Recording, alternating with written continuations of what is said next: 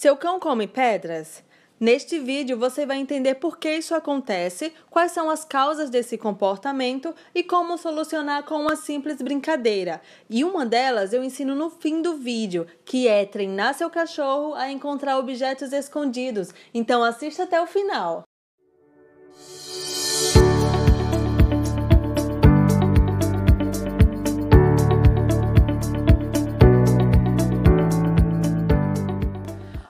Olá e bem-vindos a mais um vídeo. Eu sou Tamires, faço parte da Escola de Cães Online do harmoniacomcães.com.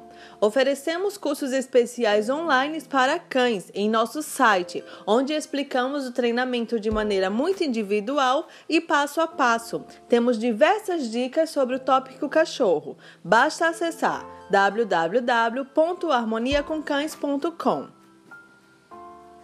E hoje é sobre o tópico Por que cães comem pedras? Se o seu cão come pedras, várias causas podem ser responsáveis. A causa mais inofensiva é filhote. Cães pequenos são como crianças pequenas. Por curiosidade, eles mastigam tudo que vê pela frente. Dessa forma, eles exploram o mundo. Entre outras coisas, eles fazem isso com as patas, com a boca e chegam até mesmo a engolir. Se um cão come pedras, é um sinal que há um problema. O comportamento pode indicar uma falta de nutrientes no organismo.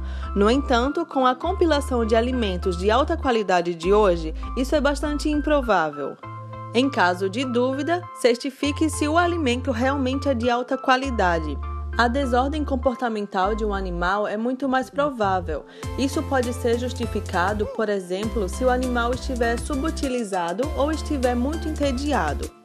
Esse comportamento afeta todo o canil. Você provavelmente não se depara apenas com mastigação de pedras. Os animais costumam lamber objetos ou morder tudo que tiver ao seu alcance no canil. Comer pedras também pode ser um sinal de alotriofagia, que é uma síndrome que se caracteriza por um apetite por substâncias não nutritivas, como terra, carvão ou tecidos. Esse é um distúrbio comportamental grave no animal, mais especificamente um distúrbio alimentar perceptível. O animal então come tudo o que encontra. Isso pode variar desde meias a pedras. Esse comportamento também pode ser influenciado pela frequência em que os cães se alimentam. Recomendamos a alimentação duas vezes ao dia, exceto se o cão estiver em treinamento. Então ele recebe o seu alimento durante todo o dia e esse problema certamente não ocorre. Mastigação de pedras pode trincar os dentes do animal e romper com uma relativa facilidade. Se as pedras ingeridas forem grandes, pode ficar presa no esôfago, estômago ou intestino e a operação imediata será necessária.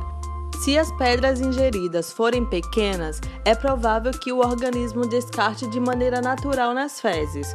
Mas se você viu que o seu cão ingeriu uma pedra considerada grande, aconselhamos que leve ao veterinário para fazer pelo menos um raio-x.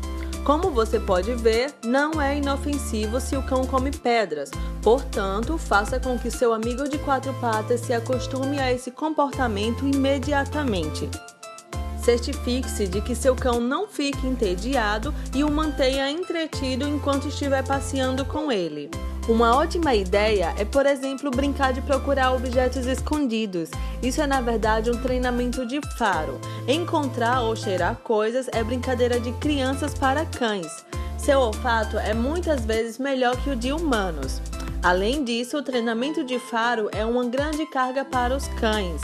Deixe o seu cão procurar intensamente por 10 a 15 minutos e você verá que ele ficará exausto e bem relaxado depois.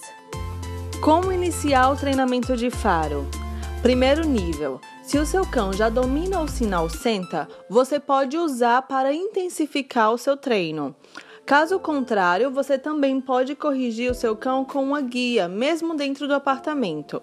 Agora pegue um petisco e coloque-o cerca de 1 a 2 metros de distância do seu cão.